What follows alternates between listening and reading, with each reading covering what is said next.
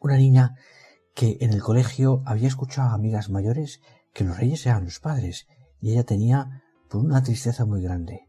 Y le preguntó a su padre Papá, quiero que me digas la verdad. Eh, es que, dime, hija mía, ¿es, ¿existen los Reyes Magos? El padre de esta niña se llamaba Macarena, se quedó mudo, tragó saliva, miró a su mujer de reojo, interrogante, y intentó saber cuál era el origen, por qué preguntaba aquello.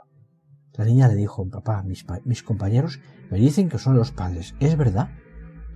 Y el padre le dijo, ¿y tú qué, crees, hija mía? Yo no sé, papá, que sí y que no. Por un lado me parece que sí que existen, porque tú no me engañas nunca. Pero como las niñas amigas mías dicen esto, y entonces el padre con gran serenidad le dijo, mira hija mía, son los padres los que ponen los regalos, pero te voy a explicar por qué. Y la niña se quedó entrecortada y dijo, ¿entonces me habéis engañado? No, hija mía, nunca te engañamos. Le cogió con dos manos la cara y le dijo, siéntate y escucha esta historia que te voy a contar porque ya ha llegado el momento de la puedas comprenderla. Se sentó la niña y el padre le contó lo siguiente. Cuando el niño Jesús nació, los tres reyes que venían de Oriente, guiados por una gran estrella, se acercaron al portal de Belén para adorarle. Le llevaron regalos en prueba de amor y respeto. El niño se puso muy contento y parecía tan feliz que el más anciano de los reyes, Melchor, le dijo Es maravilloso ver tan feliz al niño. Deberíamos llevar regalos a todos los niños del mundo y ver lo felices que serían. Y dijo Gaspar Sí, es una buena idea, pero es muy difícil de hacer. No seremos capaces de poder llevar regalos a tantos millones de niños como hay en el mundo. Baltasar el tercero de los reyes, que estaba escuchando a sus compañeros con cara de alegría, comentó Es verdad que sería fantástico, pero Gaspar tiene razón. Aunque somos magos, ya somos muy ancianos y nos resultaría muy difícil poder recorrer el mundo entero entregando regalos a todos los niños. Pero sería tan bonito. Los reyes se entristecieron al pensar que no podrían realizar su deseo. El niño Jesús, desde su pobre cunita, les escuchó atento y divertido, y sonrió, y se oyó la voz de Dios en el portal que decía Queridos reyes, sois muy buenos. Os agradezco vuestros regalos, y voy a ayudaros a realizar vuestro deseo hermoso. ¿Qué necesitáis para poder llevar regalos a todos los niños?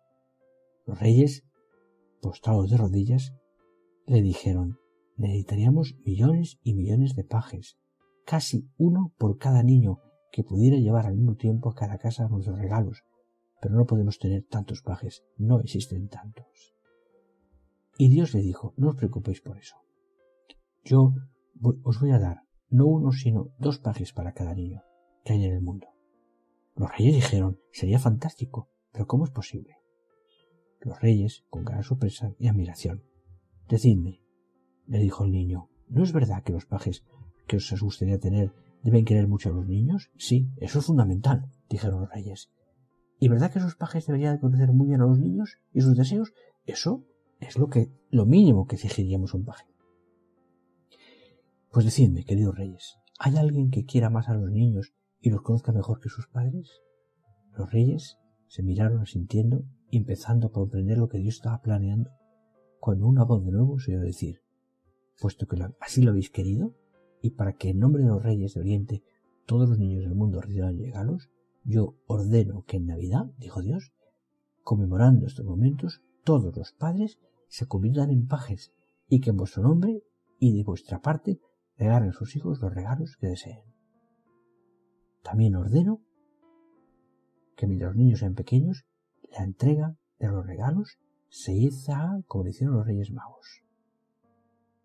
Y Aquí que acaba la historia. Macarena, la niña, se quedó muy contenta. Los reyes también, porque comprendieron que Dios hace todo posible. Que Dios que ha nacido hace todo, todas las cosas posibles.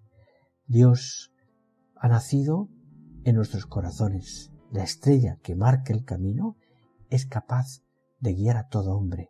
Esa estrella brilla tanto porque es la palabra de Dios, la que orienta nuestro camino, la que nos luce de fe y regenera, la que nos da los regalos, el mayor regalo, que es al mismo Dios.